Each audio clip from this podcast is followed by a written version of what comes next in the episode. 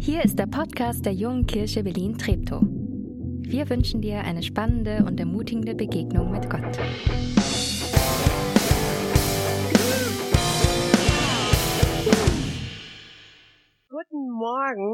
Schön, dass wir zusammen Gottesdienst feiern. Ich bin in einer Familie aufgewachsen, da hat der christliche Glaube eine entscheidende Rolle gespielt. Meine beiden Eltern sind Pädagogen und ich habe noch drei ältere Geschwister. Und am Mittwochabend war bei Familie Kondemann immer eine Art Solidaritätsabendessen. Es gab Brot und Butter. Und ihr könnt euch vorstellen, klein Jana und auch Jana als Jugendliche war alles andere als begeistert, einmal pro Woche auf Wurst und Käse und leckere Aufstriche zu verzichten. Und wir hatten so eine kleine Box im Wohnzimmer stehen und äh, immer wenn wir äh, das Brot und Butter, wenn wir fertig waren nach dem Abendessen, durften wir Kinder fünf Euro einwerfen. Damals waren es noch fünf Mark ich bin alt, aber heute wären es fünf Euro oder wahrscheinlich würden meine Eltern mehr einwerfen. Egal. Heute mit dem nötigen Abstand denke ich, Mama und Papa, es war eine großartige Idee. Ihr habt es eiskalt durchgezogen. Sorry für all die Jahre des Bruddelns. Ähm, aber was, was steckt hinter diesem Solidaritätsabendessen, was ich äh, damals erlebt habe? Und zwar, glaube ich, stecken da ganz viel gute Prinzipien. Nämlich sich daran zu erinnern, dass es Menschen in anderen Ländern deutlich schlechter geht als uns in Deutschland. Verzicht zu üben. Ich sag's euch, das Käsebrot oder das Wurstbrot hat am anderen Tag viel, viel besser geschmeckt. Wir haben von unserem Reichtum etwas abgegeben und konnten, konnten konkret spenden für ein Projekt. Heute geht es um das Thema Großzügigkeit. Jesus fordert uns an vielen Stellen in der Bibel heraus, großzügig zu sein. Wir finden viele göttliche Prinzipien und oder mit dem Ziel, einen großzügigen Lebensstil zu leben. Und es hat nichts damit zu tun, ob du arm oder ob du reich bist. Also lehn dich jetzt nicht zurück, wenn du sagst, oh, sorry, ich bin nur Student oder Schülerin, weil ich kann mir vorstellen, dass gerade in deiner momentanen Situation Gott dich herausfordern möchte und dir einen großzügigen Lebensstil ans Herz legen möchte. Und ganz ehrlich, wann lernt man Großzügigkeit besser als in Zeiten, in denen man nichts hat? Wir wollen uns heute eine Frau in der Bibel anschauen und wir wissen nicht mal ihren Namen. Wir wissen nämlich nur ihren äh, Familienstand, nämlich sie war eine Witwe. Jesus ist im Tempel umringt von der High Society, was die jüdischen Gelehrten angeht. Und dann geschah Folgendes, und das möchte ich gemeinsam mit dir lesen. Wenn du eine Bibel dabei hast, dann schlag sie auf. Im zweiten Teil der Bibel, im Neuen Testament, Lukas, Kapitel 21, Vers 1 bis 4. Lukas, Kapitel 21, 1 bis 4. Jesus blickte auf und sah, wie reiche Leute ihre Opfergaben in den Opferkasten warfen. Er sah auch eine arme Witwe. Sie warf zwei kleine Kupfermünzen hinein. Da sagte Jesus, wirklich, das sage ich euch, diese arme Witwe hat mehr gegeben als alle anderen. Denn alle anderen haben nur etwas von ihrem Überfluss als Opfergabe eingeworfen. Aber diese Witwe hat alles hergegeben, was sie selbst zum Leben hat, obwohl sie doch arm ist. Die Opferkästen waren Geldbehälter für die Gaben, die von den Besuchern des Tempels in Jerusalem gespendet wurden. Und es waren so trichterförmige Behälter, weil man wollte schon damals gegen Diebstahl vorbeugen. Und es war öffentlich zugänglich. Jeder konnte sehen im Tempel, wer wie viel gegeben hat. Man konnte also genau die ganze Sache beobachten. Ich möchte mit euch auf die Witwe zoomen. Lasst uns die Witwe genauer anschauen. Wer war sie? Was war damals ihre Lage? Weil ich glaube, wenn wir wenn wir verstehen, wie die Witwe war, dann können wir die Geschichte besser einordnen. Also wie der Name schon sagt, der Mann ist verstorben und dadurch geriet sie in eine rechtliche, soziale, wirtschaftliche, schwierige Lage. Die Frau ist einsam, hilflos, hilfebedürftig und sie hat keinen Rückhalt, weil sie hat den ehelichen Beschützer verloren. Und das, das Krasse finde ich, die jüdischen Witwen waren sogar in ihrer Kleidung erkennbar. Jeder wusste sofort Bescheid. Diese Frau ist einsam und alleinstehend. Und in der Bibel finden wir viele Geschichten, wo die Witwen eine entscheidende Rolle spielen. Vielleicht erinnerst du dich noch an die Predigtreihe über Elia. Eine Witwe nimmt den Propheten auf und sagt, hey, Elia, bei uns kannst du wohnen, bei mir und meinem Sohn. Und er versorgt sie. Übrigens, nächsten Sonntag startet die zweite Staffel der Elia-Reihe. Und ähm, wenn du die letzte Staffel verpasst hast von unseren Gottesdiensten, dann gönn dir in der kommenden Woche noch reichlich YouTube und schau dir die Elia-Predigtreihen an, damit du auf dem aktuellen Stand bist. Die Witwe hat zwei kleine Kupfermünzen in die Spendenbox im Tempel geworfen. Wörtlich heißt es, zwei Lepta, also ein Leptos ist die kleinste griechische Münzwert, der kleinste griechische Münzwert, der zur Zeit von Jesus in Judäa in Umlauf war. Nur damit wir uns das mal vorstellen können, wie in Anführungszeichen wenig oder vieles war. Alle haben die Situation beobachtet. Und daraufhin sagt Jesus zu den Zuhörenden, diese Frau, diese Witwe, sie hat alles gegeben, was sie besaß. Zurück bleibt eine einsame Frau, der etwas fehlt. Und aufgrund von der Spende wird sie einen Mangel haben. Und alle anderen, die auch gespendet haben, die werden es nicht mal merken. Aber im Fall von der Witwe wird es Konsequenzen haben für den Alltag. Wie kann ein großzügiger Lebensstil in meinem Leben und in deinem Leben aussehen? Und dazu habe ich, haltet euch fest, ein Special Guest eingeladen. Begrüßt mit einem Toastenapplaus Heike! Heike, schön, dass du da bist.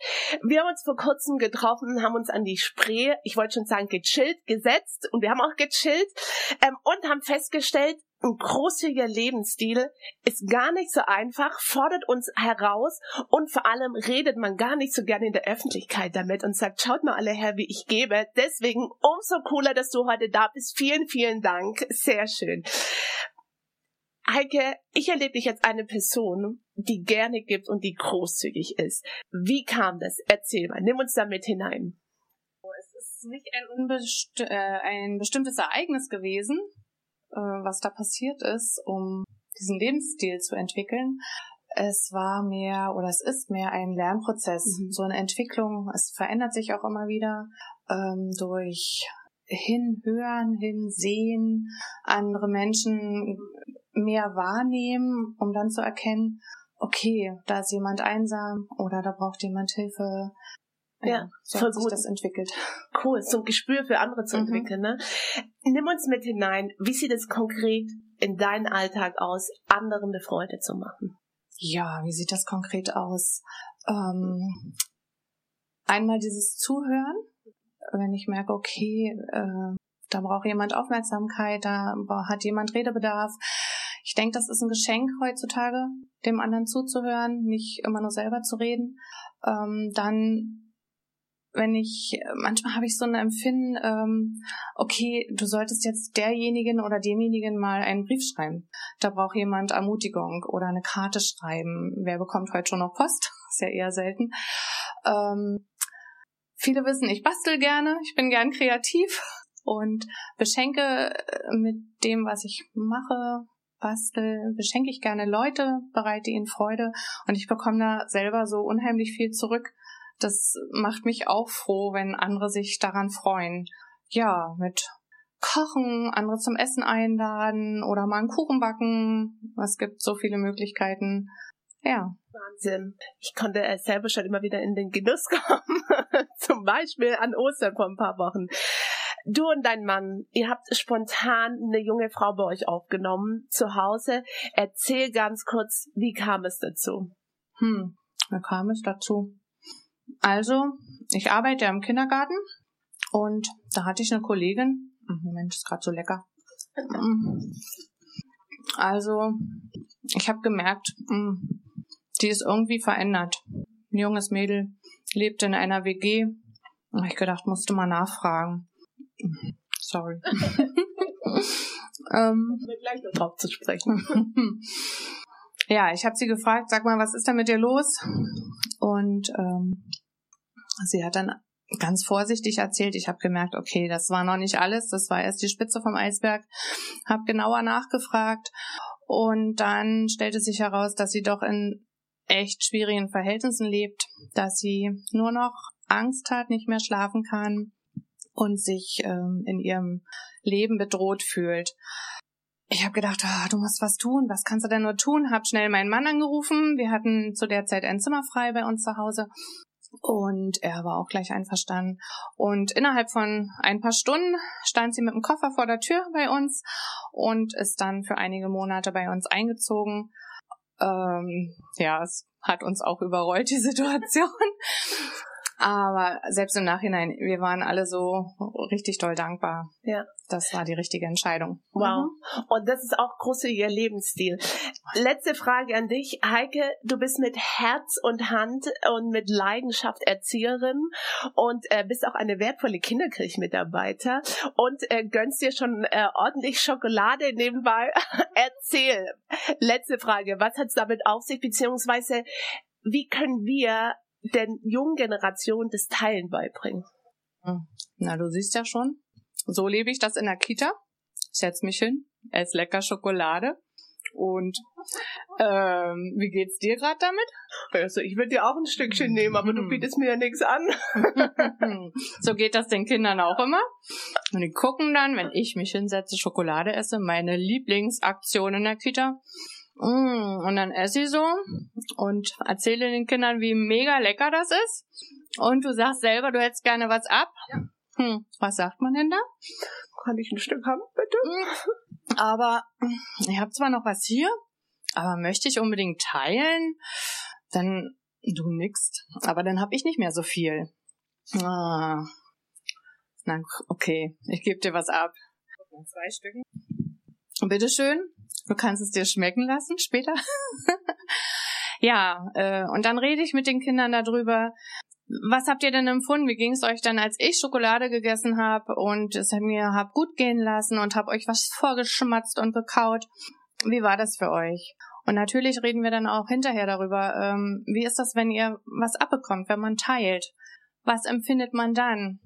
Und es ist einfach total schön, in die Gesichter der Kinder zu gucken, wie sie strahlen und äh, ja, ganz froh werden und das wird warm im Herzen. Ähm, und zum Schluss singen wir dann immer ein schönes Lied. Ich singe es jetzt nicht, ich sage euch den Text. und das heißt, es gibt ein großes Geheimnis. Es heißt, wer schenkt, empfängt. Wer gibt, wird immer reicher. Es füllen sich seine Speicher mit Freude und mit Glück. Und ich glaube, euer Zahn tropft auch schon. Ihr dürft euch am Ausgang ein Stück Schokolade mitnehmen. Vielen Dank. Heike, ich, ein Riesenapplaus für Heike. Danke fürs mit hineinnehmen. Ähm, sehr beeindruckend, wie du Großzügigkeit lebst, wie du einen großzügigen Lebensstil lebst und das an andere weitergibst zurück zur biblischen Geschichte. Was war der Unterschied zwischen der Witwe und den anderen, die im Tempel spendeten? Die Witwe hat alles gegeben und die anderen haben nur zusätzlich gegeben. Und eine weitere Frage, die sich da anschließt, wer sind wir in dieser Geschichte? Ich will dir heute Morgen drei Prinzipien weitergeben für einen großzügigen Lebensstil. Prinzip Nummer eins. Wir geben nicht, weil wir reich sind. Es ist ein göttliches Prinzip zu geben und großzügig zu sein. Wir geben nicht, weil wir reich sind, weil es ist ein göttliches Prinzip, großzügig zu leben.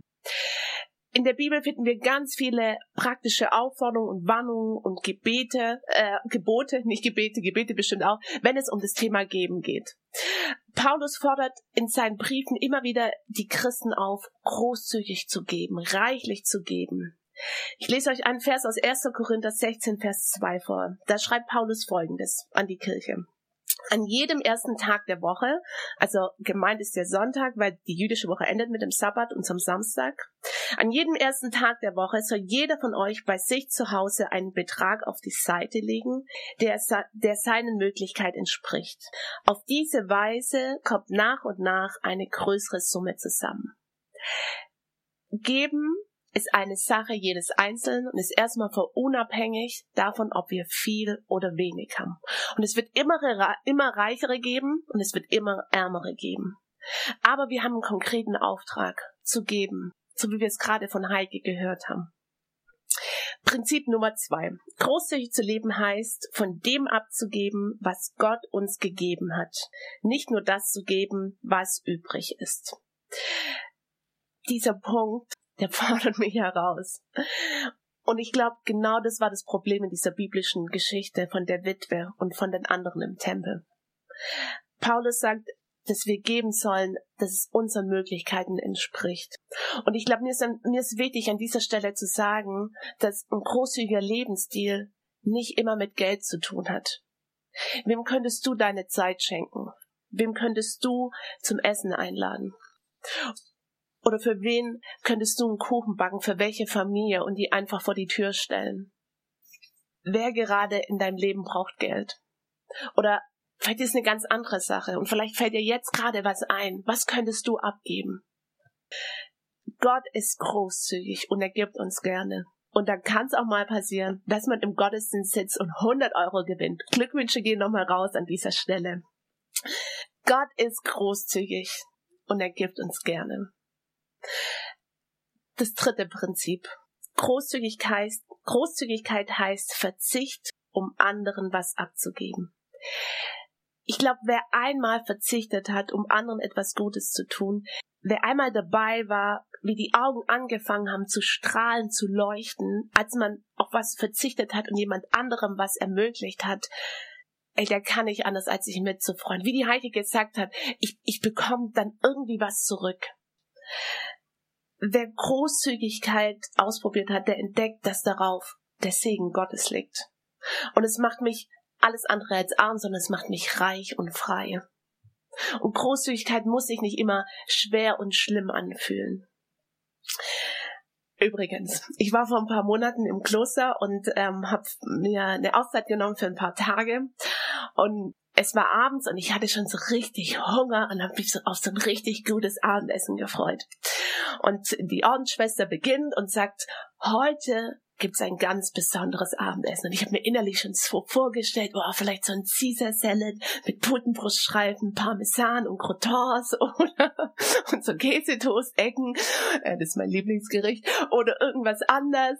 Ähm, und ich habe ich hab mich schon so richtig gefreut. Und dann sagt sie weiter, ja, heute, und ich denke so, oh oh, langsam fing, fing ich schon an zu denken, das könnte, das könnte da hinten losgehen. Sagt sie, heute gibt es ein Soli-Abendessen. Und ich denke so, ich glaube, ich spinne am Déjà-vu an meine Kindheit. Ähm, heute verzichten wir auf Wurst und Käse ähm, und wir essen einfach nur Brot und Butter. Ähm, okay. Aber ich muss euch was erzählen. Dieses frisch gebackene Brot mit Butter war richtig, richtig lecker. Und wenn der Butter noch so ein bisschen verläuft. Meine Frage an dich. Wann gibt's bei dir in der kommenden Woche ein Soli-Abendessen? Ich glaube, ein großiger Lebensstil zu leben, das ist, das ist eine innere Haltung. Das ist nicht eine einmalige Sache. Ich stelle immer wieder fest in meinem Leben, dass ich umgeben bin von Menschen, die großzügig sind, die gerne geben. Ich habe zum Beispiel einen Kumpel, der ruft alle paar Monate bei mir an und fragt, Jana, was brauchst du? Der hat sich ein Handy in Erinnerung äh, gestellt und hat gesagt, alle paar Monate rufe ich bei der Jana an und sag, sag ihr eine Summe und dann kann sie davon was bestellen. Und es ist für meine oder für unsere Verhältnisse eine richtig große Summe. Oder ich, ich bekomme Päckchen zugeschickt mit lauter leckeren Sachen und mit, mit ermutigenden Worte. Und es made my day oder meine Woche oder mein Monat. Hey, lass uns, lass uns uns gegenseitig anspornen zu einem großzügigen Lebensstil. Lass uns es gemeinsam tun und gemeinsam die Welt ein Stückchen besser machen. Amen.